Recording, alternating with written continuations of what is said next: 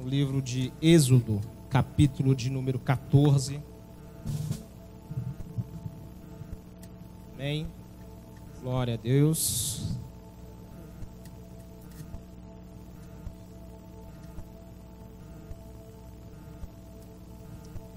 Êxodo.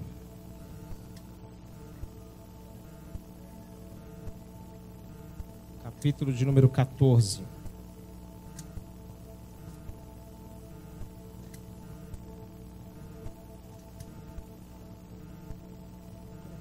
Vamos ler o verso de número 10. Se você trouxe sua Bíblia, acompanhe comigo, por favor. Êxodo, capítulo de número 10. Verso de número 10 em diante. Diz assim: Ao aproximar-se o Faraó, os israelitas olharam e avistaram os egípcios que marchavam na direção deles e aterrorizados chamaram, clamaram ao Senhor. Disseram a Moisés: Foi por falta de túmulos no Egito que você nos trouxe para morrermos no deserto? Que, o que você fez conosco, tirando-nos de lá? Já lhe tínhamos dito no Egito: Deixe-nos em paz, seremos escravos dos egípcios. Antes sermos escravos dos egípcios do que morrer no deserto. Moisés respondeu ao povo: Não tenham medo Fiquem firmes e vejam o livramento que o Senhor lhes trará hoje, porque vocês nunca mais verão os egípcios que hoje vêm. O Senhor lutará por vocês, tão somente acalmem-se. Disse então o Senhor a Moisés: Por que você está clamando a mim? Diga aos israelitas que sigam avante. Erga sua vara e estenda a mão sobre o mar, e as águas se dividirão para que os israelitas atravessem o mar em terra seca. Amém? Só até aí, quero orar com você. Feche seus olhos, toda igreja. Senhor, nós queremos te dar graças nessa hora. Quero te glorificar nessa noite pela tua palavra. Quero te glorificar pela tua presença que está conosco.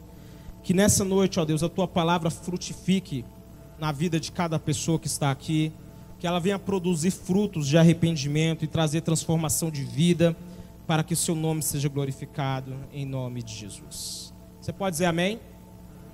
Aqui nós temos um momento que você com certeza conhece. Esse é um momento ímpar na história dos israelitas, um momento de decisão.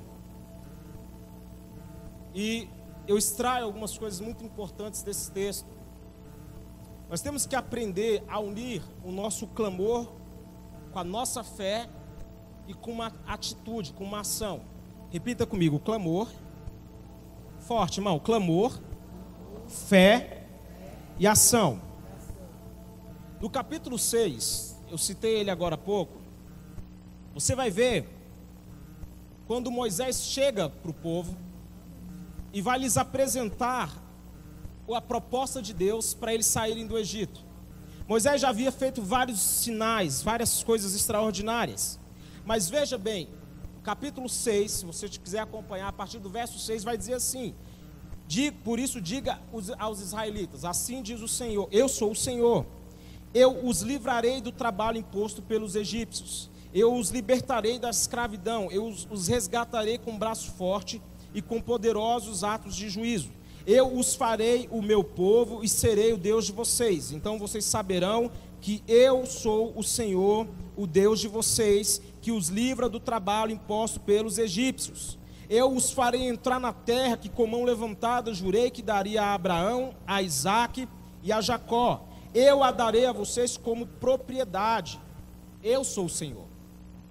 O verso de número 9 vai dizer que Moisés declarou isso aos israelitas, mas eles não deram ouvidos por causa da angústia e da cruel escravidão. Veja bem, nós não podemos permitir que sentimentos ruins tomem conta do nosso coração. No Salmo 46 vai dizer: Aqueitai-vos e sabei que eu sou Deus. Agora, esse texto ele me chama a atenção porque o povo estava vivendo um momento de grande pressão. Eles estavam vivendo ali um momento de dificuldade, de angústia. E Jesus, quando conta uma parábola sobre a semente, ele vai falar que uma determinada semente caiu entre os espinhos. Ele vai dizer assim aqui: a semente que caiu entre os espinhos que foi semeado entre os espinhos é aquele que ouve a palavra, mas a preocupação da vida e o engano das riquezas a sufocam, tornando infrutífera. Acredite, tem muita gente que tem promessa de Deus e que a, a promessa não frutifica, sabe por quê? Porque é por causa das angústias, por causa das preocupações, quando você fica muito aprisionado nos seus problemas, as promessas, a palavra de Deus, ela não frutifica, ela não vinga. Muita gente não está dando fruto, não está produzindo, não está avançando, sabe por quê? Porque as promessas elas estão sufocadas por causa dessas preocupações. Nós temos que ter mais capacidade de aguentar as pressões. Nós temos que aguentar mais esses momentos. E sabe o que isso se chama? Resiliência. Resiliência é a capacidade de você aguentar momentos de pressão. Ei, eu profetizo no nome de Jesus que Deus vai te dar, querido, resiliência. Deus vai te dar capacidade de suportar momentos de pressão, de dificuldade, sem querer abrir mão daquilo que Deus tem para você. No livro de Provérbios vai dizer que o justo cairá sete vezes, mas se levantará. Sabe o que é isso? Resiliência. Quando todas as vezes que você aguenta um momento, que você se ergue de novo, é porque Deus está te capacitando, Deus está te dando experiência para você conseguir triunfar diante dos problemas. A resiliência é a capacidade de lidar com problemas e superar obstáculos. Agora veja no texto, capítulo 14, o verso de número 10. Quando eles viram, os, os, quando eles viram o faraó se aproximando, eles olharam, avistaram os egípcios que marchavam na direção deles, aterrorizados, clamaram ao Senhor. Repita comigo: clamaram ao Senhor. Mas você vai ver que na continuidade do texto já diz assim: eles já se voltaram contra Moisés e começaram a murmurar contra Moisés. Rapidamente o clamor daquele povo se transformou num momento de murmuração. E acredite, a murmuração ela tem uma característica, ela sempre vai procurar um culpado. Porque você não murmura contra você mesmo, você murmura contra alguém. Porque alguém devia ter feito alguma. Eles clamaram ao Senhor e de repente eles se voltam contra Moisés. E começam a acusar Moisés dizendo: "Por que que você foi tirar a gente de lá? A gente não falou que, que queria ficar em paz?" A gente estava lá bem sendo escravo, a gente estava bem lá sendo, fabricando matéria-prima para tijolos, a gente estava bem como escravo. Para que, que você foi lá perturbar a gente? E eles se voltaram contra Moisés, eles começaram a acusar Moisés. Querido, preste atenção nisso. A sua oração ela vai expressar algo. Ou ela vai expressar sua fé, ou ela vai expressar sua incredulidade. Acredite, algumas orações são apenas manifestação da falta de fé. A gente começa. Tem gente que ela ora, mas ela não acredita que vai vir uma resposta. E quando você ora sem acreditar que vai ter resposta, a única coisa que você está fazendo, sabe o que é? Você está enumerando os seus problemas, você está apenas colocando, repetindo eles. Porque se você está orando a Deus, mas não acredita que Ele pode responder, e não acredita que Ele pode mudar a sua história, que Ele pode fazer algo por você, desculpa, você está perdendo seu tempo. Bill Johnson ele tem uma frase que ele diz assim que a murmuração não prova nada, a não ser o fato de você é capaz de ouvir a voz do diabo. Paulo ele vai escrever para os coríntios dizendo: não se queixem, como alguns deles se queixaram e foram, foram mortos pelo anjo destruidor. Preste atenção, murmuração é retrocesso, é andar para trás. Spurgeon, ele tem uma frase que ele diz: dez minutos orando são melhores do que um ano murmurando. Pergunta para seu irmão assim: você está orando ou está murmurando? Pergunta, irmão. Orar sem acreditar é perda de tempo. Mas a sua oração tem que ser uma expressão da sua fé. Quando você for orar, você tem que, como diz a palavra, aquele que se aproxima de Deus tem que crer que Ele existe, que Ele tem recompensa para aqueles que o buscam. Se você ora, você tem que orar tendo confiança. Se você busca Deus, tem que buscar confiando que você está orando para um Deus que ouve o seu clamor e tem resposta para você, que ouve a sua oração e quer responder e quer te abençoar.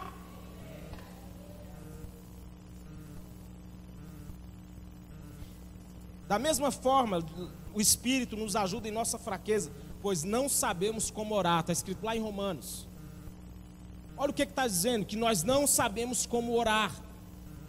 Muitas vezes a nossa oração, ela não passa de vãs repetições. Mas sabe o que, que Jesus ensina? Ei, quando você for orar, vai para o teu quarto, fecha a porta, ora ao seu pai que está no secreto, porque, ei querido, o pai que te vê no secreto, ele vai te recompensar. O pai que vê aquelas lágrimas que ninguém mais viu, ele vai responder. Sabe aquelas lágrimas, lágrimas que você derrama quando ninguém está vendo? Ei querido, o pai está vendo. Sabe a oração que você faz lá no seu lugar secreto? Ele está vendo. E eu quero dizer que ele tem resposta, ele tem bênção para derramar sobre a sua vida, porque ele vem em secreto. As nossas orações, elas não são vazias, mas elas encontram Deus e Ele tem resposta para as nossas orações. Amém ou não amém? Moisés respondeu ao povo: Não tenham medo, fiquem firmes e vejam o livramento que o Senhor lhes trará hoje, porque vocês nunca mais verão os egípcios que hoje veem. Entenda que o medo é contrário à fé. Bill Johnson ele tem outra frase que ele diz que o medo é a fé no reino errado. Que quando você está com medo, você está com fé no reino errado. Aquele, o medo ele está intimamente associado com a incredulidade. Medo e fé se chocam, medo e fé não podem coexistir. Eu li um livro há um tempo atrás do Max Lucado e eu achei bem interessante. Eu trouxe um pequeno trecho, você vai ter paciência de ouvir. Ele diz assim: Devo dizer uma coisa sobre o medo. Ele é o único oponente real da vida. Só o medo pode derrotar a vida. Ele é um adversário inteligente, traiçoeiro, e como eu sei disso? Ele não tem decência, não respeita nenhuma lei ou convenção, não mostra a menor misericórdia. O medo procura o seu ponto mais fraco, que encontra sem erro e nem dificuldade. Começa na sua mente sempre. Em um momento você está se sentindo calmo, com sangue frio, feliz. Então o medo, disfarçado na pele de uma leve dúvida, entra na sua mente como um espião. A dúvida encontra a descrença e a descrença tenta expulsá-la. Mas a descrença é um soldado raso, mal armado. A dúvida a derrota sem maiores problemas. Você fica ansioso. Quantos estão se identificando? Não levanta a mão. A razão vem à batalha por você, você está reafirmado. A razão está completamente equipada com a última tecnologia em armas, mas para sua surpresa, apesar de ter uma tática superior e várias vitórias inegáveis, a razão perde. Aí ele diz: Você se sente enfraquecendo, hesitando. Suas ansiedades se tornam pavor. Rapidamente você toma decisões precipitadas. Você dispensa os seus últimos aliados, a esperança e a confiança. Pronto você se derrotou. O medo, que nada mais é do que uma impressão, triunfou sobre você. Esse é um pequeno trecho. E quando eu li isso aqui, quando eu lembrei disso aqui, eu falei, meu Deus, como é, é, é realmente desse jeito. Porque o medo nada mais é do que uma pequena, é uma impressão. O medo o que, que é? É você antever, antever um futuro, antever um cenário e imaginar o resultado pior. Isso é medo. Você imagina o cenário da pior forma. Isso é medo. Agora veja se o medo não é contrário à fé, porque a fé é você olhar para o futuro e vê-lo como Deus vê. Quando você tem fé, você olha para o seu futuro e crê que você serve um Deus que diz: Eu tenho boas obras preparadas para vocês andarem por elas. Você entende que o teu futuro é cheio de esperança, porque você serve um Deus que diz: Eu sei o que eu projetei para vocês, pensamentos de paz e não de mal, para vos dar um futuro e uma esperança. Isso é fé. Agora, o que, que vai te mover? Se você é guiado por seus medos, é isso que vai acontecer. A fé determina o que você vai ver, irmão.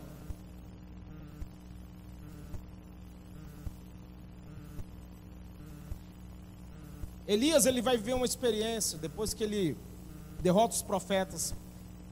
1 Reis capítulo 18, ele vai ter um momento que ele diz assim: ó, então Acabe foi comer e beber, mas Elias subiu até o alto do Carmelo dobrou-se até o chão e pôs o rosto entre os joelhos. Vá e olhe na direção do mar, disse ao seu servo. Ele foi e olhou e disse: Não há nada. Sete vezes Elias mandou: Volte lá para ver. Na sétima vez o servo disse: Uma nuvem tão pequena quanto a mão de um homem está se levantando do mar. Então disse Elias: Vai dizer a Cabe, prepare o seu carro e desça antes que a chuva te impeça. Agora preste atenção.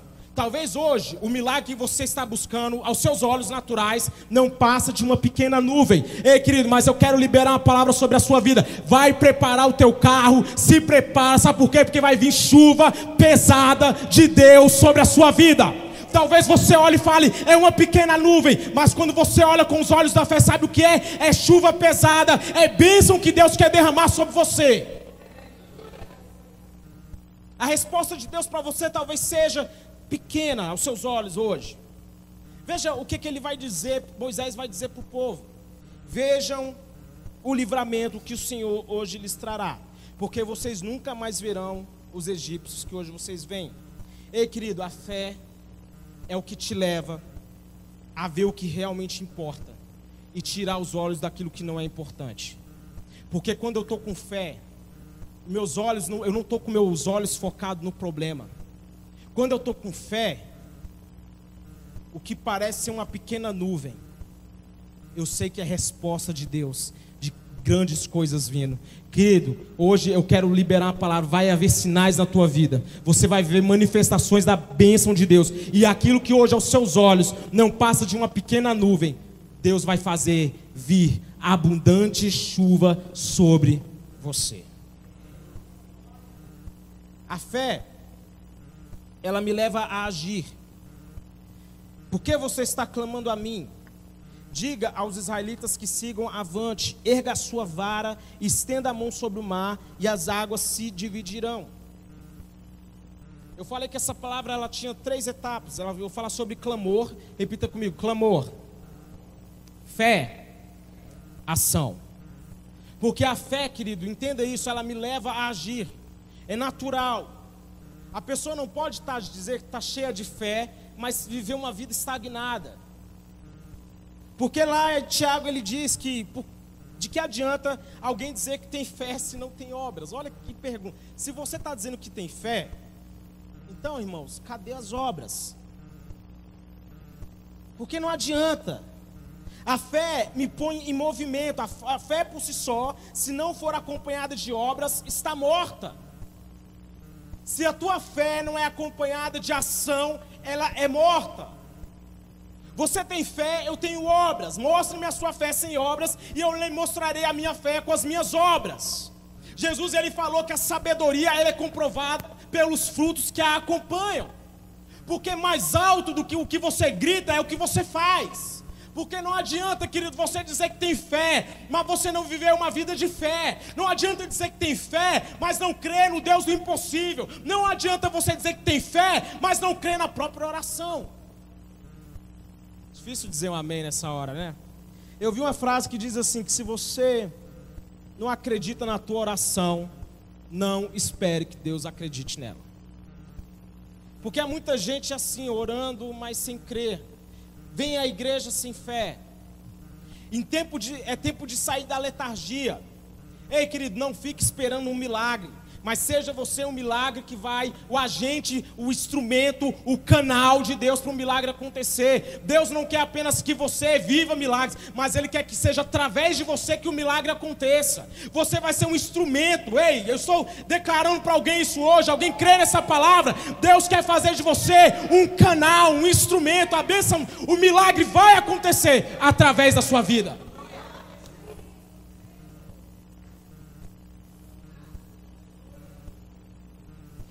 O bordão de Moisés, o, o, o, cordão, o bordão, a vara de Moisés, ela representa autoridade. Deus nos entregou a autoridade para, em seu nome, realizar as obras que ele realizou e obras ainda maiores. Você pode levantar sua mão e dizer isso? Obras ainda maiores. Alguém com fé, irmão, é ato de fé. Levanta sua mão e fala: Eu vou viver obras ainda maiores. Deus tem coisas boas preparadas para você. Ei, querido, a sua vida vai melhorar, o seu casamento vai prosperar, a sua empresa vai prosperar, o seu emprego vai permanecer. Você não vai perder, você não vai ter falta de coisa alguma, mas Deus vai derramar o melhor dele sobre a sua vida. Você vai ser um canal. Fala para a pessoa que está do seu lado, você é um canal. Profetiza, irmão. É no seu agir que Deus vai trabalhar. Quando você trabalha, Ele trabalha com você. Quando você faz, irmã Lúcia, ele faz com você. Quando você se põe para fazer, para agir, ele vai dizer: Eu vou com ele.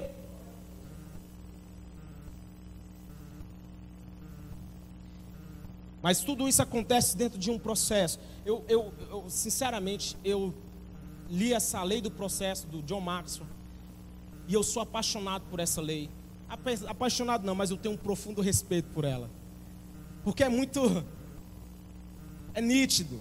Você consegue enxergar na vida de uma pessoa o processo, as etapas, aquilo que você passa. Moisés estendeu o mar, estendeu a mão sobre o mar, o Senhor afastou o mar e o mar se abriu de imediato. Amém? Amém? Não amém, né? Fala assim para a pessoa que está lado, não amém. Ele estendeu a mão, ele estendeu sua mão. Olha o que, é que o texto diz. O Senhor afastou o mar e o tornou em terra seca, com um forte vento oriental que soprou toda, repita comigo, toda aquela noite. Mas peraí, pastor, não, não foi igual lá naquele filmezinho da Disney, não? Que, que tem Moisés lá, que ele chega com a vara e faz lá o gesto e, e o mar se abre e eles vão lá e passam. Muita gente acha que é assim. Mas o mar não se abriu de imediato. Moisés agiu, Moisés teve fé, Moisés fez aquilo que Deus mandou ele fazer, mas a Bíblia vai dizer que durante a noite, durante um período longo, o vento soprou, houve um vento que soprou, não foi de imediato, não é em passe de mágica, não é de repente. Precisamos aprender isso, querido. A lei do processo, eu vejo muito claro, por exemplo, José. Você vai ver a história de José, o rapaz, o menino que foi jogado dentro de um poço foi depois lá vendido por, pra, como escravo pelos próprios irmãos, e ele vai parar na casa de um, de um homem, e ele vira lá escravo, depois ele vai parar na prisão. Desse momento, do poço à prisão até o palácio, eu vejo que Deus estava trabalhando na vida daquele homem, Deus estava o forjando. E o resultado disso, sabe qual foi? Ele não, quando ele foi colocado diante dos irmãos dele, ele não, tá, não era um homem amargurado porque ele entendeu o processo pelo qual, pelo qual ele estava passando. Mas gente matura que não entende o processo, depois de passar por tudo isso, se torna alguém amargurado. Vou me vingar. Olha lá os, os cão que me jogaram, que me venderam. É a hora da vingança. Alguns iam ver desse jeito. Irmão, para alguns aquela era uma oportunidade perfeita para se vingar. Olha a oferta. Foi pela lei do processo que José teve que suportar tudo isso.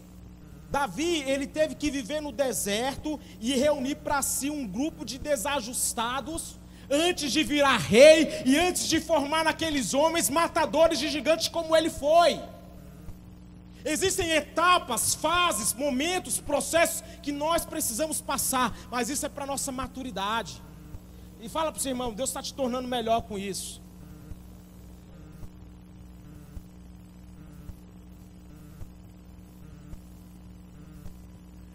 Processo ele é doloroso. Muitas vezes, querido, eu acho tão interessante, capítulo 14 ainda, vai dizer assim, lá no verso 19, é porque o texto é tão grande que se eu fosse pregar tudo desse texto, como diz o pastor Magno, ia ficar seis meses aqui só pregando esse texto. Verso 19, se você estiver com sua Bíblia, abra. A seguir, o anjo de Deus, isso aqui depois que Deus já tinha mandado Moisés abrir o mar, estender a mão. A seguir, o anjo de Deus que ia à frente dos exércitos de Israel retirou-se, colocando-se atrás deles. A coluna de nuvem também saiu da frente deles e se pôs atrás, entre os egípcios e os israelitas. A nuvem trouxe trevas para uns e luz para os outros, de modo que os egípcios não puderam se aproximar dos israelitas durante toda a noite. Sabe aquele momento que o mar estava se abrindo, que o vento oriental estava soprando? A Bíblia está dizendo que a nuvem que o anjo que ia adiante deles saiu da frente deles e se pôs atrás deles, entre eles e os egípcios. Sabe o que isso quer dizer, querido? Que quando você está na sua obediência, que quando você está vivendo um propósito, quando você está vivendo um processo de Deus, Ele não vai permitir que o inimigo só toque em você, Ele não vai permitir que o inimigo se aproxime de você. Ele está dizendo: quem está entre você e os egípcios sou eu, é eu que te guardo, é eu que te protejo. O diabo não vai te tocar, o diabo não vai tocar nos seus. Se você seguir o processo, Deus vai estar te guardando e guardando a sua família. O diabo não, os egípcios não conseguiram se aproximar para eles eram trevas. O povo estava lá acampado, do, diante do mar, o mar se abrindo. Querido, aparentemente é algo sem saída. Mas quando você está ali, um, igual o menino José, jogado na prisão, aparentemente esquecido, Deus está trabalhando para que ele saia daquele lugar e seja colocado na posição que Deus um dia planejou para ele. Ei, aquilo que hoje você está vivendo de difícil, de ruim, de aparentemente sem saída, é Deus te preparando para te colocar no lugar da promessa, no lugar que Ele prometeu que você estaria, porque Deus tem coisas boas preparadas para nós. Você precisa colocar essa combinação em prática: clamor, fé e ação. Querido, não permita que a sua murmuração, que sua, seu, seu clamor, se transforme em murmuração. Acredite, é uma linha tênue. Muita gente deixa de clamar e começa a murmurar. Porque o clamor, querida, toca Deus, murmuração afasta. Deus vai responder às suas orações e Ele vai te revelar coisas grandes e ocultas que você ainda não conhece. Não dê crédito para os seus medos. Não alimente os seus medos. Você entenda isso. Confie em Deus. Alimente a sua fé, como diz a palavra, em vos converterdes e em vos sossegardes está a vossa salvação. Ponha a sua fé em prática. Tenha ação, se mova, levante-se, como diz a Bíblia, dispõe-te e resplandece. É uma ação sua. Você não pode querer que, dizer que tem fé se você não se movimenta. Quem observa o vento não vai semear. Ô oh, querido, eu vou encerrar com isso. Você pode encerrar um ciclo na tua vida. Mas eu quero fazer uma pergunta para você: onde a tua fé está te levando? Olha, olha que texto fantástico. Quando Abraão se afasta de Ló. Quando ele se afastou de Ló, Deus falou para ele: levanta os olhos de onde você está. Nós vamos fazer esse exercício agora. Ei, eu quero fazer esse exercício com você. Quantos estão aqui comigo? Deus desafiou Abraão a fazer o seguinte: levanta os olhos de onde você está. Você vai olhar para o norte, para o sul, para o oriente, para o ocidente e por toda e essa terra que vês, aonde os seus olhos te alcançar, eu vou te dar para sempre, para você e para sua descendência para sempre. Ei, querido, você consegue fazer esse exercício e olhar hoje para o seu futuro? Olhar para você daqui a um ano? Eu estava tentando fazer isso no ônibus. E é mais difícil do que parece. Porque quando você está olhando para o seu futuro, o que, que se apresenta diante de você? O seu cenário atual. É como a sua vida está hoje. E se você não tiver fé, você não consegue imaginar Deus te tirando de onde você está hoje para o lugar que Ele quer que você esteja. Então faça esse exercício, feche seus olhos, feche. Isso não é exceção de nada, mas feche seus olhos. Onde você vai estar tá daqui a um ano? Você pode fazer essa, ter essa visão? Alguns estão olhando e se vendo em Caldas Novas. Não, irmão. Não seja med... Eu não estou falando de lugar. Eu não estou falando de lugar físico. Eu estou falando de onde você quer estar, em que como sua vida, como você quer que sua vida esteja daqui a um ano. Você pode fazer isso? Daqui a um ano, onde você vai estar? Feche seus olhos. O que você vai ser daqui a um ano? O que, onde a sua fé está te levando? Algumas pessoas estão rompendo, algumas pessoas estão vivendo coisas grandes. Você pode fazer, se ver daqui a dois anos? O marido que você estava querendo chegou. O seu emprego dos sonhos aconteceu. A sua casa própria aconteceu. Daqui a dois anos. Daqui a cinco anos, onde está o seu ministério? Onde está o seu casamento? Onde está a sua vida com Deus? Onde está o seu, a, a, a, o seu status?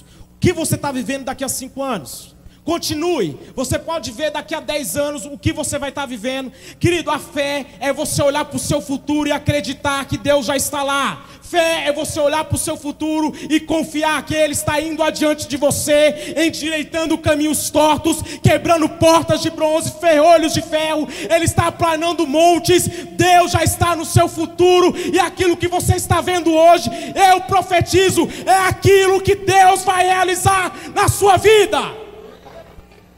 Se coloque de pé nesse momento. Toda igreja, se põe de pé.